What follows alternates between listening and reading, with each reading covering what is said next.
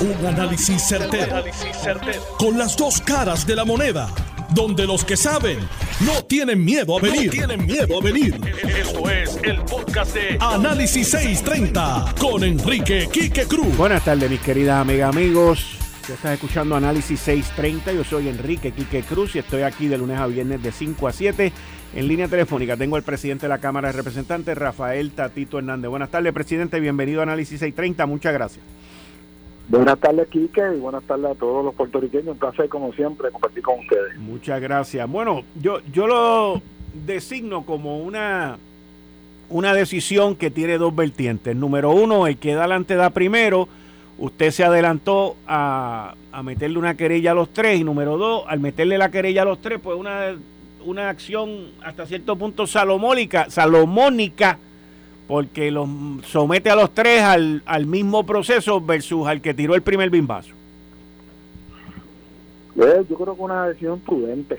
Eh, eh, las expectativas, obviamente, nuestras, a diferencia de otras controversias éticas que hemos tenido en la Cámara en este cuatrenio, que han sido más de funcionarios no electos, pues nosotros, pues, pues como son asuntos administrativos, pues, hemos atendido eso con premura. Literalmente, el mismo día donde ha trascendido la controversia, se han hecho referidos o ha comenzado algún tipo de eh, investigación para poder este, después dirimirla.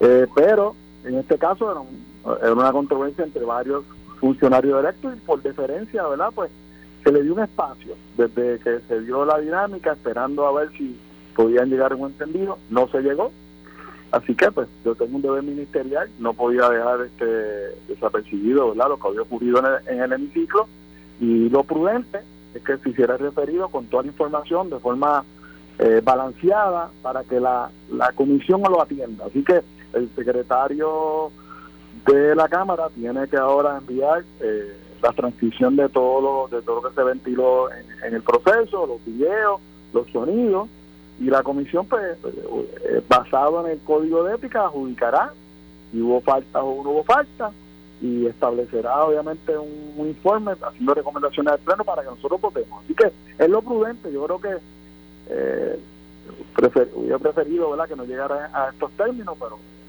si no hay una acción entre las partes, pues nos toca a nosotros, no, no, no, nos podemos este, rehuir de nuestro deber ministerial como presidente y, y asumir nuestra posición cuando, cuando usted me menciona ahora que se le dio un tiempo, o sea que a las tres partes se le, se le motivó, se le, se le dejó saber a ver si ellos podían llegar a, un entendimiento antes de llegar a esto. Esto no es algo que, que no se dé eh, en, la, en los procesos parlamentarios. Aquí estamos hablando de, seres humanos que obviamente que están cargados en muchas ocasiones por situaciones y, o, tienen planteamientos filosóficos irreconciliables, ¿verdad? pasionales. Eh, típicamente cuando hay un debate de estos que son eh, de polos opuestos, donde no hay ningún tipo de, de punto medio, pues el debate se caldea para, refrescarle a los a los a los radio oyentes, pues estamos hablando que era el tema de la despenalización del uso de la marihuana. Un tema bien polarizante, eh, un tema donde eh, eh, ambas delegaciones, tanto el Partido No Progresista como el Partido Popular, no todo el mundo está alineado desde el punto de vista de despenalizar el uso del, del, cannabis. y estamos hablando esto es un asunto no médico. Estamos hablando a una persona con el uso. Eh, este, ese tema, pues obviamente está bien dividido. En nuestro caucus no hay regla de caucus para estos temas, porque para muchos de los funcionarios es un tema de base de fe, ¿verdad? Desde el punto de vista religioso. Así que no puede haber ruling. Es, una determinación personalísima de cada legislador. Y si ves la votación, la, medida fue derrotada eh, eh, porque se dividió desde un punto de vista de quienes son más liberales quienes son más conservadores. Algo interesante que lo hablábamos al principio del cuatrenio, que como no hay mayorías absolutas, se iba a dar la dinámica de ver verdaderamente la esencia de lo que piensa el legislador y si va a establecer marcadamente si estos legisladores son conservadores o son liberales o son moderados, porque la votación iba a ir a los sustantivos. Esto es un buen ejemplo de un asunto no político partidista, donde están divididos y cada cual votó eh, por su propio criterio y se derrotó la medida. Pero se buscó que las partes hablaran. Claro, se buscó, eh, típicamente cuando se dan estos estos altercados, ¿verdad? Donde eh, se dan, se hacen expresiones, típicamente lo, lo, lo, idóneo es que las partes tomen un turno en el floor y se expresen su posición de una manera sosegada. Eh, eh, no se pudo alcanzar ese, eh, esa aspiración, ¿verdad?, de, todos nosotros, de que pudieran haber unas expresiones, obviamente, de las partes, y pues, pues si no, si no, si, si no se pudo alcanzar una, una determinación entre las partes que fuera, obviamente, en beneficio del honroso cuerpo que nosotros participamos, ¿verdad?, porque esto, el hemiciclo es, es lo más importante es un foro serio, ¿verdad? Donde, donde se tiene unos planteamientos el punto de vista eh, con un criterio y un, nivel de, de, de, las cosas, pues, pues que evite el, las controversias, para eso hay protocolo, por eso se parla, es un parlamento, hay un debate diario, no hay que, no hay que cruzar esas líneas, ¿verdad? Para poder... Lo, lo estoy perdiendo, ¿está ahí, presidente? la, la jurisdicción sobre cada ahora mismo de la, de la Está bien, está bien. llegar a un entendido.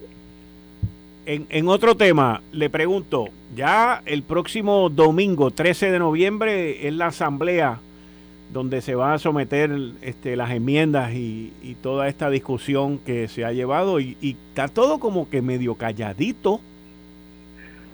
Porque el partido entiende, y yo creo que es bien profunda, eh, la, la mayoría de los populares entienden que el, el, no llegar a algún tipo de consenso antes del 13 pues va a lacerar dramáticamente eh, las posibilidades de, la institución en poder ser este competitivo desde el punto de vista electoral, porque se va a entrar en una lucha muy, muy temprano en los procesos electorales y está, está todo el mundo presentando alternativas. He escuchado alternativas como que se aprueben todas las todas las disposiciones y enmiendas que no tienen controversia, entonces se entra en el tema controvertible.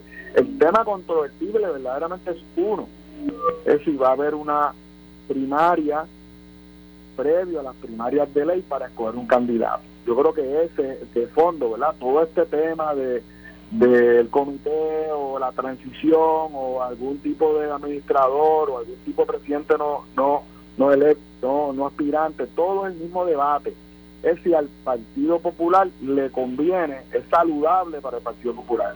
Entrar ahora, dos años de unas elecciones, en un, un proceso interno de elección de un precandidato, cuando en las de ley podría cualquier otra persona radical. Entonces teníamos un doble proceso donde se dividen, ¿verdad? Usted sabe cómo es esto, la política, cada cual asume posiciones nos estaríamos dividiendo en dos ocasiones en dos procesos eleccionarios. Yo no le veo ningún tipo de de, de ningún tipo de, de posibilidades positivas al, al, al, partido si entra en una doble primaria partida. Eso no, no le veo la lógica. Pues.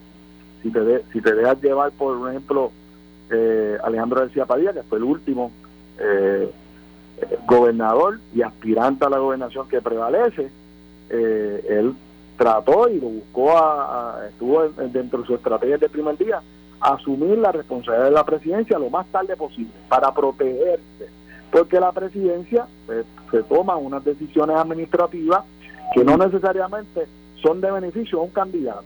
El otro ejemplo de esto es el, ex senador eh, Aníbal José Torres, que fue presidente del partido y sus determinaciones, prudentes o no prudentes, aceptadas o no aceptadas, eh, eh, le causó que el propio partido la, la base de votar en contra. Eh, yo no yo no creo que sea justo, ¿verdad? Para, para, para una persona que aspire estar en una posición como esta, porque esas determinaciones administrativas, institucionales, lo laceran. ¿Qué ha hecho el Partido Demócrata y el Partido Republicano en los Estados Unidos? Ha creado, ¿verdad? Un, un board, ¿verdad? Un comité. Eh, o, o tienen un administrador, también se da en otras jurisdicciones el tema del administrador no aspirante. A eso es lo que la mayoría de los puertorriqueños aspiramos, ¿verdad? Que no, no, se divida esta institución y llegue el candidato a las de ley. ¿Cómo lo llegamos? Hay que ver que se finalmente se dilucida en estos días porque hay muchas personas sentándose en la mesa. El que está controlando el proceso es el alcalde de Comería, Ocean Santiago, y pues está buscando un punto medio, a ver si pueden conseguir una propuesta conciliadora que para el tema de la presidencia pueda estar, por lo menos, no solamente unánime, pero por lo menos que la mayoría de los delegados esté a favor y que salgamos todos unidos. Ese, esa es la aspiración, por eso es que está todo el mundo callado, buscando la manera de conciliar alguna posición este de punto de encuentro que, que evite más controversia a largo plazo. ¿Y cómo usted ve ese camino? ¿Cree que eso se pueda, que esas diferencias se puedan resolver antes del jueves o el viernes? Porque ya después... que yo soy, tú sabes que yo soy un positivista alcohol. Y yo siempre veo el vaso medio lleno, no lo veo medio vacío. Positivo, de lo que he escuchado de un sinnúmero de, de eh, alcaldes y funcionarios y, delegados, el hecho de, de forma pragmática, vamos a aprobar las que no tengan controversia. Eso es algo bien pragmático. Cuando tú tienes una controversia, tú quieres salir de las cosas que, que, que, no tienen que no tienen problemas. Eso es algo positivo, porque por lo menos estaríamos aprobando eh, el, el hecho de que el partido está ampliando su base, está entrando. Un ejemplo, o que hay una crítica grande al Partido Popular porque no representa a los pequeños y medianos comerciantes, pues va a tener una silla los pequeños y medianos comerciantes ahora en la Junta de Gobierno. No, no, es una posición, en la Junta de Gobierno, en el foro más alto ¿verdad? del debatido. los trabajadores siempre la critican de que los partidos siempre hablan de los trabajadores del sector público y de las corporaciones públicas. ¿Y quién me, y quién me, y quién me representa a mí, que soy del, sector eh, privado? Pues va a, va a haber una silla para el sector privado. Eh, también se habla de que pues, estos son los, los, partidos de los trabajadores, pero no hay un líder sindical. Pues vamos a tener entonces un líder sindical. ese tipo de dinámica eh, de tener más sillas, son unas nueve sillas más de discapacitados, veteranos, eh, el, tema el tema de los retirados, el tema obviamente de los bases de fe y LGBTQ plus, verdaderamente esto amplía la base. Lo otro los distritos eh, senatoriales, hoy es un representante distrito senatorial, ahora van a ser dos, y que acercamos más la estructura del partido a la isla, ¿verdad? al pueblo, porque eh, típicamente la, Junta de Gobierno ha estado más cargada a gente de San Juan, y eso se resiente. Eh. esta gente no nos representa, nosotros pensamos igual, ¿verdad? En la isla, y esto pues, acerca más eh, al, pueblo el, el partido. Y tercero, que para mí es importantísimo, es la campaña del voto íntegro. En los últimos dos campañas hemos perdido, el partido no ha llevado una campaña institucional para voto íntegro y ahora se está incorporando el que se separen los recursos de la, de la operación del partido, los recursos del candidato aparte y los recursos para el voto íntegro en una cuenta por separado para que la, para que la institución pues, pues, pues respalde el branding, ¿verdad? Lo que es la pava y lo que es los valores y los principios y por qué votar íntegro y cuál es qué significa el Partido Popular. Eh, son cosas que tú me dirías, pero eso es básico, ¿verdad? Pues, eh, son cosas básicas que, que los tienen otros partidos en, a nivel internacional y a nivel de los Estados Unidos, pero nosotros eh, tenemos que volver a regresar a los fundamentos para restablecer la institución y ponerla en posición de victoria. Así que eso es positivo, que pues, se puedan aprobar todas esas disposiciones y entonces pues, va a tomar un poquito más de tiempo el debate de qué va a ocurrir con la presidencia. Si, va, si se va a elegir, si no se va a elegir, si se va a postergar. Eh, ese es otro debate eh, eh, que, creo que va a tomar un poquito más de tiempo. Esperemos que de aquí al domingo lleguemos a un acuerdo. En otro tema, ante el junte de el PIB y de Movimiento Victoria Ciudadana que Manuel Natal dice que ustedes, el Partido Popular y el Partido Nuevo Progresista, lo que hicieron fue repartirse la hegemonía de la Comisión Estatal de Elecciones. ¿Tienen ustedes planes de en, los senadores eh, presentar menos candidatos en vez de seis, presentar menos candidatos y buscar la manera de que por lo menos entren cuatro o cinco? Bueno, me hiciste una pregunta comple eh, de dos partes, compuesta. Sí, tiene dos partes. ¿Me puede hablar de la primera, del junte? ok. En, el tema de, pues, pues, obviamente yo estoy apoyando que ese junte independentista socialista se dé, porque obviamente pues ahí se acabaron las mentiras y van de frente. Y el que crea la independencia socialista, pues que lo respalde. Yo no tengo problema con eso. ¿Cómo fue? Verlo en las elecciones y lo hago una pela. Ese es, la, ese es el primero. En el segundo, eh, yo creo que los partidos eh, tienen que evaluar, por lo menos el Partido Popular, reconociendo unas realidades electorales, es reevaluar si van a radicar este seis candidatos, cinco candidatos, cuatro candidatos. Hay una realidad. No sé si has tenido la oportunidad de, verlo, de ver los números. Eh, también aquí hubo un hecho de disciplina, porque hay dos elementos. Cuando tú tienes una disciplina de partido y votas íntegro, los votos no migran tanto. En este caso, en la última elección popular, tanto en la Cámara como en el Senado, los votos se, se centraron en dos o tres candidatos y esos candidatos colgaron a los demás. Eh, si, si, si, si la institución hubiera tenido la disciplina de votar íntegro, a lo mejor, eh, no digo que cinco, pero a lo mejor cuatro ficaban. Así que eh, hay que hacer un análisis frío.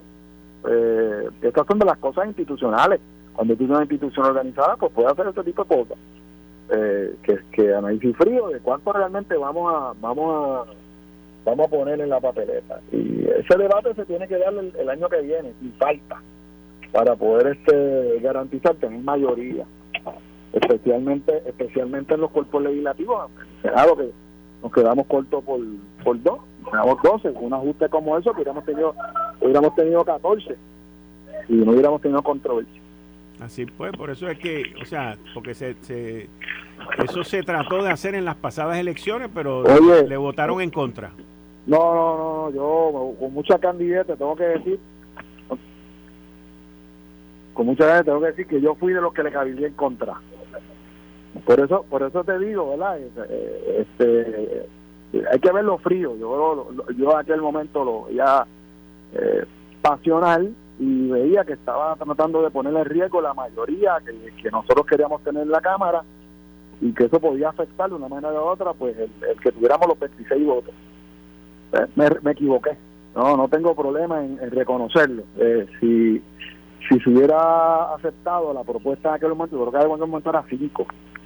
Eh, las posibilidades de haber tenido por lo menos 27, 28 legisladores en Cámara hubiera sido real y también el tener 14 en, el Senado. O sea que eso es la madurez de reconocer los aciertos y desaciertos. No tengo problema en reconocerlo Ok. Bueno, presidente, eh, muchas gracias por, por, atendernos durante el día de hoy y contestarnos todas las preguntas que teníamos. A, a las órdenes siempre, que pasen buenas tardes. Buenas tardes, buenas tardes. Ahí ustedes escucharon al presidente de la Cámara, Rafael Tatito Hernández. Este próximo domingo, 13 de noviembre, es que se va a llevar a cabo la votación en donde pues están estos dos bandos básicamente está el bando del partido, la Junta de Gobierno, que aprobaron los nuevos reglamentos, y está el otro bando compuesto por seis personas. Esas seis personas son Charlie Delgado, la alcaldesa Carmen Maldonado de Morovi, Jesús Manuel Ortiz, el nieto de Rafael Hernández Colón, Pablo Hernández Rivera, y este grupo, Héctor Ferrer Hijo, el número 5, este grupo eh, de momento está en silencio. Y cuando las cosas están en silencio es porque se está dialogando. Aquí fue donde nosotros arrancamos con esa noticia la semana pasada. El, inclusive el jueves pasado, cuando el representante Ángel Matos estaba aquí, que le pregunté, le dije, estoy escuchando un silencio. Hay mucho silencio en cuanto a esto. Pues todo parece indicar que están buscando la manera de llegar a algún tipo de consenso eh, para no para que la sangre no corra en el río y perdonen que sea tan, tan violento y tan gráfico pero es la verdad porque de las dos posturas uno de los dos va a perder. Eso no hay manera de que me equivoque en cuanto a eso. Yo entiendo que el grupo más pequeño es el que va a perder. Y obviamente ahí es donde se busca el diálogo. Pero qué pasa que si están negociando para que me aprueben todo lo que yo quiero, pues así no va a ser. Por otro lado, lo que se vaya a negociar, el grupo que les mencioné de estos seis, este, de estas seis personas, ese grupo también tiene que buscar la manera de lo que se conoce en inglés como saving face, salvar la cara, porque tampoco puede salir con el rabo metido entre las patas, porque te pasaron el rolo como quiera. Así que esto es unas cuestiones, o sea, cuando tú te tiras de frente, tú siempre tienes que dejar una ventana para tú, mira, buscar la manera, una puerta abierta, para tú, pues, buscar una puerta de escape, pero cuando tú te metes tú de lleno, y luego te das cuenta que la cosa no es como pinta, pues entonces ahí es donde las cosas se ponen un poquito difíciles. Pero eso va a ser este fin de semana, próximo domingo. Nos enteraremos de qué es lo que va a ocurrir en cuanto a eso. Hay una, yo, yo eh, cambiándoles el tema y antes de que me vaya para la pausa, este tema de las farmacias de la comunidad, yo lo vengo siguiendo desde el año pasado. El plan vital cambió de gerencia, cambió de compañía que maneja y que administra la receta. Y ahí han habido muchos cambios. Esto que trae a relucir la farmacia de la comunidad es algo que se veía venir desde el año pasado. El acaparamiento que está ocurriendo en ese sector de las medicinas por empresas que controlan lo que tú te puedes tomar y lo que te aprueban y no te aprueban, no en todas las ocasiones el plan médico es el que dice qué tú puedes tomar o qué no puedes tomar. No en todas las ocasiones. En muchas ocasiones, lo que llaman un PMB, que es una empresa que administra la parte de la receta, y esa empresa negocia con la farmacia, los aprieta hasta más no poder y le saca hasta el jugo para ellos obtener una ganancia. Aquí hay montones, miles de millones de dólares, miles de millones de dólares, o por lo menos cientos de millones de dólares, señores, cientos de millones de dólares. El gobierno decidió irse por ese lado. Y ahora el próximo grupo son las farmacias de la comunidad. ¿Y cuál es el problema? Yo no soy, por mi por mi formación empresarial y comercial, yo no soy de los protectores. No lo soy, nunca lo he sido. Pero cuando veo la amenaza del Todopoderoso sobre el más chiquito y veo lo que está ocurriendo, a que usted no sabe esto, a que usted no sabe esto que le voy a decir. Mire, estas cosas se negocian y aquí hay unos créditos y unos dineros, pero estoy hablando de montones de millones de pesos que el gobierno de Puerto Rico tiene en esto de las medicinas. Y estas negociaciones ni usted se entera, prácticamente nadie se entera. La pregunta es, ¿cuál es la función del gobierno y cuál es la función del plan vital? ¿Y cuál es la función del que administra eso? ¿Es dar un servicio o es obstaculizar un servicio?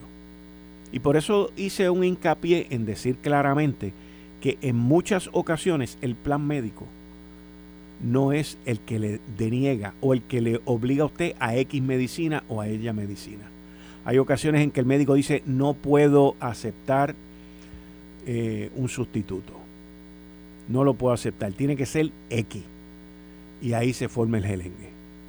Y todo eso tiene que ver con dinero. No tiene que ver con más nada más nada. Esto es mucho más grande de lo que la farmacia de la comunidad han levantado hasta ahora. Muchísimo más grande. Muchísimo más grande. Otro tema que quiero tocar con ustedes, lo voy a tocar un poquito más adelante, era, estaba escuchando a la amiga Zulma Rosario sobre lo que ella comentó del guía turístico este, de estos guías turísticos, me dijeron que eran cuatro, que llevaron como a 40 turistas ¿Ok? Y los vecinos, hay que darle la medalla de oro a los vecinos que empezaron a decirle, no hagan eso, esto, lo otro. Vinieron los rescatistas y me dice que empezaron los, los guías turísticos a gritarle a los rescatistas y a insultarlo. Y yo quiero averiguar si esa información es correcta, pero esa es la información que a mí me ha llegado. A esos cuatro guías turísticos o los que fueran, de haber hecho esos actos tan barrabasales de llevar a 40 turistas a un sitio cuando Nino Correa todos los meteorólogos, meteorólogos de la isla, todo el mundo estaba diciendo desde el jueves, no, no, no, no, ellos van allí a enseñarle un charco de agua, para después el gobierno tenerse que gastar cientos de miles de dólares en, rescatar a la gente. Pero ¿de qué estamos hablando? Quítenle la licencia esa de guía turístico porque no se puede, no se puede bregar así. O sea, aquí todo el mundo quiere hacer lo que le da la gana. Y después joroban porque la gente se les perdió, porque la gente se les ahogó ¿Y quién paga por eso? No, esto no es cuestión de dinero, es cuestión de salvar vidas. Y los que hayan hecho eso son unos irresponsables. Irresponsables. Y no deberían de tener una certificación de guía turística. Quizás, bueno, no voy a decirlo, porque me voy a meter en problemas. Me voy a meter en problemas. Vamos a dejarlo ahí. Vamos a dejarlo. Eh, estás escuchando el podcast de Noti1. Análisis 630 con Enrique Quique Cruz. Buenas tardes, Quique, y buenas tardes a nuestros radio oyentes. Otra tarde lluviosa. Seguimos con la racha de días de lluvia. ¿eh? Oye, está lloviendo y no para de llover. Yo el sábado eh, me tiré para Atillo bajo ese diluvión que estaba cayendo y era una cosa impresionante. O sea, yo no sé cómo la gente estaba manejando con, lo que estaba cayendo aquí en, Puerto Rico. Y las situaciones que hemos visto que han ocurrido durante el fin de semana, esa, ese derrumbe en la PR-52, eh, la, pobre señora esta que fue arrastrada eh, en Esperando a ser rescatada. Esperando, o sea, son cosas que, que es, muy triste, es muy triste. Y, y el, y el, el, clima está pero bien impredecible, bien loco. O sea, es una cosa difícil, difícil. Así es, en eso la verdad es que definitivamente lo mejor es tratar de no estar en la calle cuando haya esos avisos de que va a estar lloviendo y, y eso es algo que ya conocíamos porque lo estaban diciendo con días de anticipación. Eh, pero pues hay que seguir elaborando, como dicen. Hmm, está bien, bien difícil. Bien Oye, Quique, tú, Dime. tú sabes que en varias ocasiones tú has traído el tema, ¿verdad?, de los, los microchips. Eh, los semiconductores, se llaman semiconductores. Microconductores. Los microconductores, semiconductores la guerra que Estados Unidos tiene con China. Ahora mismo, por ejemplo, Apple acaba de anunciar que en su teléfono Max Pro puede ser que se retrasen las entregas eh, porque China tiene esta, esta, eh, esta regla ahora de que cero COVID y vienen y cierran ciudades completas y te cierran las fábricas y, y hacen todos estos embelecos este, lo cual crea un, ataponamiento en las necesidades que hay. Y, y es en todos los niveles, Kike, no es solamente en el suplido de, por ejemplo, estos materiales de los microconductores. Algo tan sencillo como los técnicos de maquinaria, que son necesarios para instalar maquinaria alrededor del mundo se paraliza la producción en algunos lugares porque no pueden llegar los técnicos desde China a, rayo. a hacer algún, alguna reparación o hacer alguna instalación de maquinaria por las políticas del COVID. Wow. A ese nivel está. Yo te puedo hablar de clientes que tengo que, que tienen alguna maquinaria ya con más de un año de espera por los técnicos que no han podido venir a, hacer las instalaciones. Wow. Y no se pueden correr el riesgo de instalarla con otros técnicos porque entonces se arriesgan a perder las garantías. Y estamos hablando de maquinaria que cuesta en algunos casos cientos de miles de dólares. Rayo. Eh, eh, eh, esa es una política que está afectando tanto el suplido como otros elementos que van en paralelo con el suplido. Eh, pero hablando de los microconductores, que, no es otra cosa que componentes que ayudan al funcionamiento de los sistemas electrónicos eh, de diferentes niveles, ¿verdad? Tanto en algo tan sencillo como un, eh, un electrodoméstico, como en los vehículos que eh, los que nos montamos todos los días para transportarnos. Hmm. Pues, By the way, hay escasez de automóviles también. Y, este es uno de los elementos que afecta a esa producción. Los, conductores, los semiconductores. Pues tú sabes que eh, también aquí hemos mencionado sobre la legislación que se gestó a nivel del Congreso de los Estados Unidos para impulsar eh, el que se desarrolle nuevamente la producción de, este producto eh, en, el mainland, en Estados Unidos. pues como parte de eso, hay el NIST, el National Institute of Standards and Technology, que es una entidad que es subvencionada por el Departamento de Comercio de los Estados Unidos, eh, que esta entidad lleva a cabo varias funciones, entre ellas pues, hace estudios, eh, levanta estadísticas, provee incentivos, organiza eh, muchas actividades para levantar información que provea eh, a su vez información suficiente de cara a crear legislación para promover los negocios y para crear el ambiente necesario para que se puedan desarrollar los negocios. Pues en esa línea ellos han estado anunciando que se unieron, eh, en septiembre se unieron a una entidad que muchos conocemos que es Google para llevar a cabo una ofensiva en donde se pudieran hacer estudios relacionados a los microconductores. Eh, como parte de la legislación que hizo el Congreso, uno de los elementos a desarrollar es los estudios que provean una mayor eh, certeza sobre el funcionamiento de estos microconductores.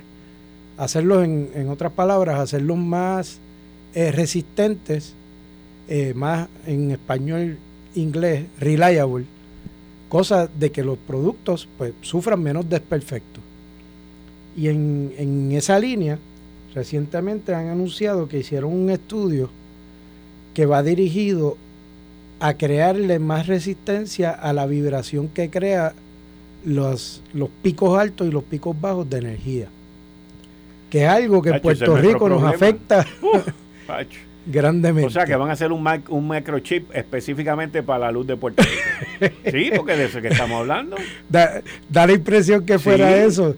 Pero es que ciertamente. lo que pasa es que, y, y lo digo como es, o sea, en países subdesarrollados tienen ese problema de tanto voltaje. Y nosotros tenemos un sistema que ha terminado siendo subdesarrollado. Obviamente a, nivel de los electrodomésticos, pues esto tiene un impacto eh, directo en Puerto Rico en la medida que se vayan eh, implementando en, los productos que llegan hasta acá. Eh, pero también afecta a nivel mundial porque estos sistemas se utilizan en, los sistemas de los aviones, de todo lo, que en el comercio utiliza este tipo de, de productos de los microconductores. pero lo más importante es que tú ves ya que se está desarrollando esa sinergia entre el campo privado y el propósito de la legislación para ir alineando las cosas y proveer el que en el futuro estos productos se hagan a nivel masivo en territorio americano. Yo, yo creo digo, te estoy haciendo una interrupción en cuanto a esto porque mientras te estaba escuchando, yo creo que el futuro, no solamente de la medicina, pero también de, de la tecnología y de otras muchísimas otras cosas más, si no aprendieron de lo que ocurrió en la pandemia, están destinados a morir y a fracasar. Te voy a explicar por dónde es que voy, que yo creo que por ahí es que va lo que tú estás mencionando los semiconductores. La pandemia creó una crisis mundial que llevó a los científicos que hacen lo que se llama el Research and Development, que es la investigación y el desarrollo de nuevos productos, los llevó a compartir información a nivel mundial para descubrir la cura del COVID, la vacuna contra el COVID. Y yo creo que van a haber unos sectores en el mundo como es el caso de los semiconductores y otra serie de, de necesidades adicionales, en donde veremos a más científicos compartiendo información para el desarrollo de nuevos productos. Eso más o menos es la manera que yo entiendo de lo que tú estás hablando. Es así y en el COVID lo vimos directamente porque oíamos sobre el desarrollo de medicamentos entre compañías, eh, compartiendo información entre compañías que son competidoras y que cuando sacaban el medicamento lo sacaban en conjunto.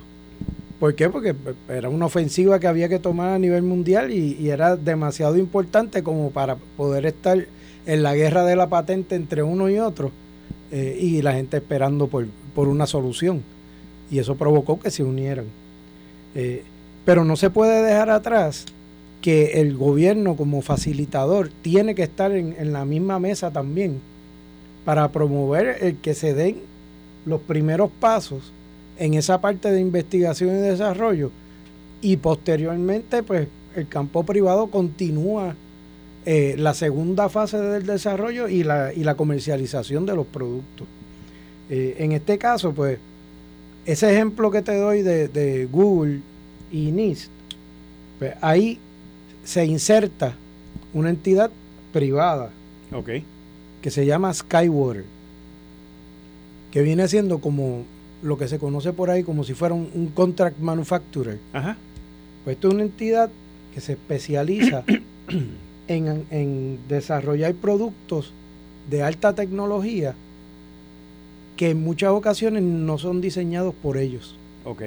Sino que otra entidad o una universidad o una unión de universidad con privado desarrolla el producto, lo diseña y esta entidad les ayuda a completar, a concretar la creación del producto y llevarlo a nivel comercial. Ok.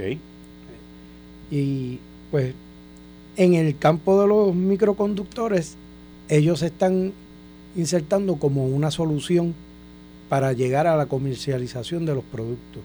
Están establecidos en Minnesota y ahora mismo pues tienen mucha presencia en unión con, esta entidad, ¿verdad?, que, que pertenece al Departamento de, Comercio de los Estados Unidos. Trayendo a Puerto Rico parte de, ¿verdad?, de, ese principio. Aquí tenemos los mecanismos para replicar parte de lo que se está haciendo.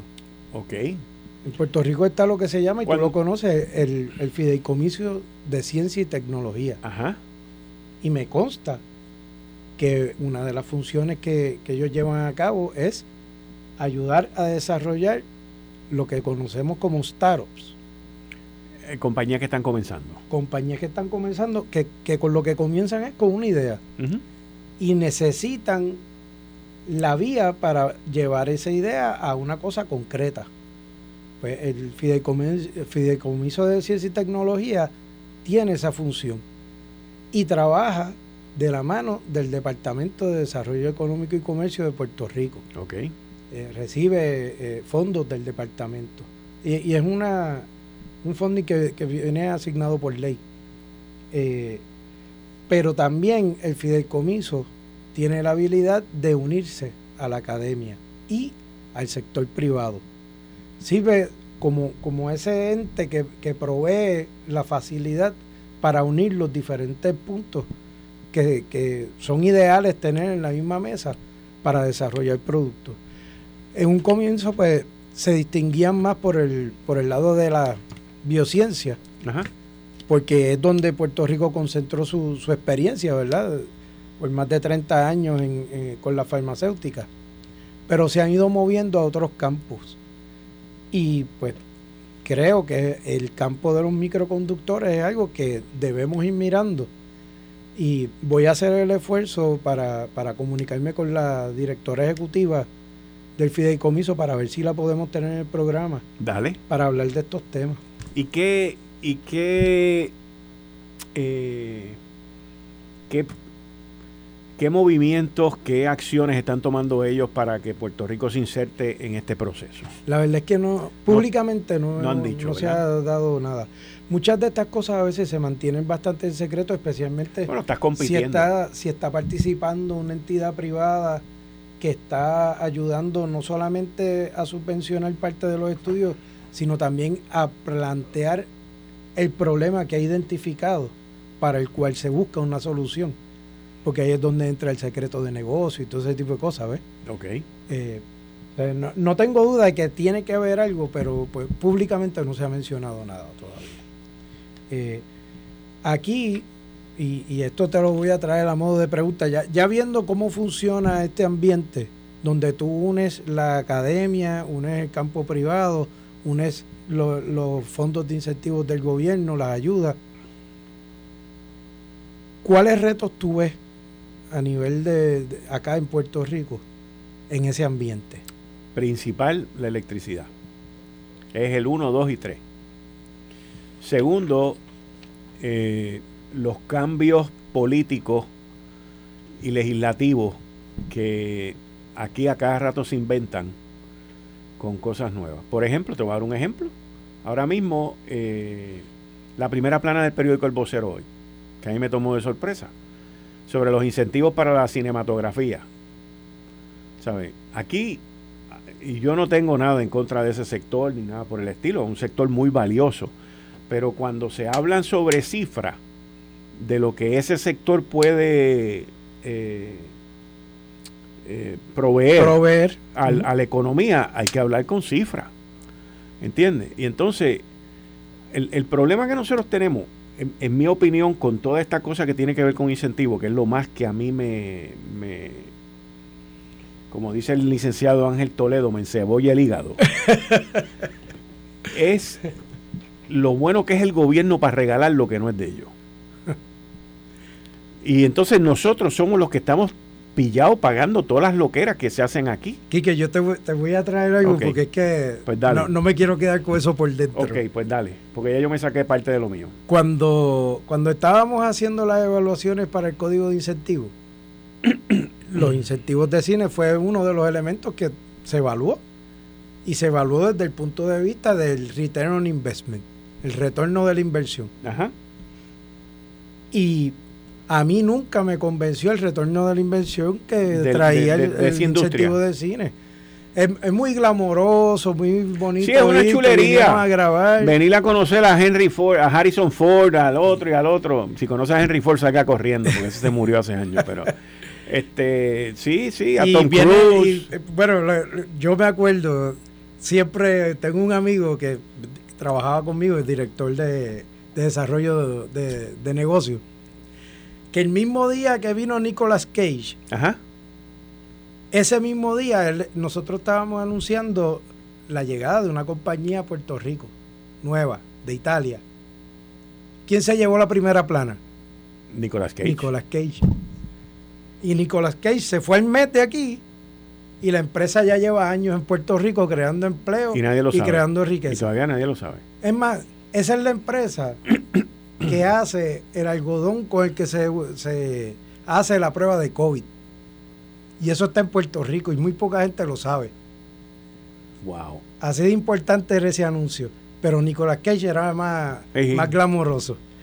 Y, cuando estábamos trabajando con el, con el código de incentivos, se dio esa dinámica a nivel legislativo. Porque ya tú sabes que los grandes intereses que rodean ese, ese círculo de negocios empezaron a presionar. brutales. Oye, es mucho más importante impulsar eh, lo que mantiene el 50% de nuestra economía, que es la manufactura, que estar retratándose con Nicolas Cage y tener dos trabajitos de dos semanas y ya. Eh, eso es algo que se tiene que reevaluar, pero créeme, hacen mucha fuerza a la hora de, hacerle cambios a esas ayudas. Ya, es que yo te digo. Eso lo vivimos de primera mano. Sí, pero ese es el problema. O sea, aquí hay un, hay un issue. O sea, aquí la, las necesidades y las prioridades están invertidas. O sea, olvídate de eso. Yo eh, eh, las veo. Mira, mira ahora mismo lo que estamos viviendo con el sistema de carreteras de Puerto Rico. Oye, la infraestructura se nos está cayendo encima. Se nos está cayendo encima. Y ese es. Y yo todavía recuerdo cuando Ricardo Rosselló nos, nos, dijo que iba a invertir 600 millones de dólares en, en, eso. Eso fue después de María. Y yo me senté con él y le dije, eso no va a pasar, eso no va a pasar, eso no va a pasar. Y no ha pasado. Y no va a pasar.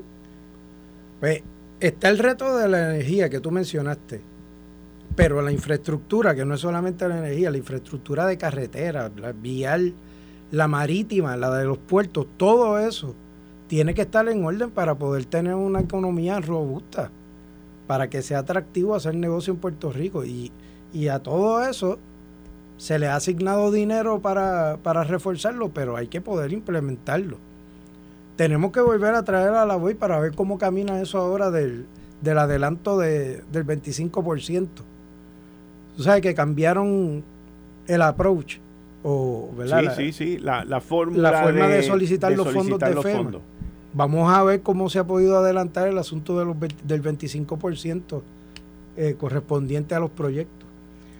Otro reto para eso, Quique. Dime. Como tú tienes necesitas tener en la mesa a la academia, en la medida que, continúe la inestabilidad en el sistema de la UPR, cada día va a ser menos atractivo que la empresa privada quiera hacer negocio con la UPR. Eso no va a pasar. Eso no va a pasar. O sea, aquí no se dan cuenta del daño que le han hecho a la Universidad de Puerto Rico la Universidad de Puerto Rico está destruida.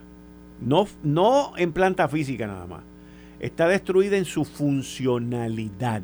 Y era un, la, UP. ¿Y por qué está destruida? ¿Y por qué está destruida en, en su funcionalidad? Bien sencillo, yo te voy a decir por qué. Está destruida en su funcionalidad porque lo que se supone que haga no lo puede hacer. ¿Y qué es lo que se supone que haga? Dar clase. Y si tú no puedes dar clase, está frito. Imagínate que a mí vengan aquí en Noti1 y me contraten para hacer un programa de 5 a 7 y yo no pueda venir a hablar. No pueda venir a darlo. Imagínate. ¿ah? ¿Quién se va a anunciar aquí? ¿Quién me va a escuchar? ¿Quién va a hacer esto? ¿Quién va a hacer aquello? Nada. Pues estoy destinado a fracasar. Y aquí no se dan cuenta que en la Universidad de Puerto Rico eso es lo que ha pasado. Mira la controversia que pasó hace poco en Mayagüez. Brother, dos semanas esperando por la corte. O sea, aquí la gente lo que hacen es ver la novela de la Yupi. Ven la novela de la Yupi y no permiten que un tipo entre, no permiten que un tipo salga, no permiten nada, porque todos están en, contubernio con eso, como quiera cobran. Es así. Como quiera, cobran. Como quiera cobran. Y cobran las becas los estudiantes. También, y el plan médico, y el retiro, y la vaina, y la jorobeta, y que se chave. Pues, Pero entonces tu empresa privada quieres hacer, llevar una iniciativa con la universidad y no sabes si lo vas a poder terminar porque si ponen una protesta y te trancan, se te daña el estudio. Ah, se te daña el estudio. Entonces, cuando tienes la alternativa. Ah, pero la culpa de que se dañó el estudio es del huracán. sí. ¿Entiendes? Es causa fortuita. Sí, no. chacho, O sea, ¿quién aquí no sabe que tiene que tener planta para que cuando se vaya la luz no es el huracán. Esto fue el, podcast de Notiuno. Análisis 630 con Enrique Quique Cruz. Dale play a tu podcast favorito a través de Apple Podcasts, Spotify, Google Podcasts, Stitcher y notiuno.com.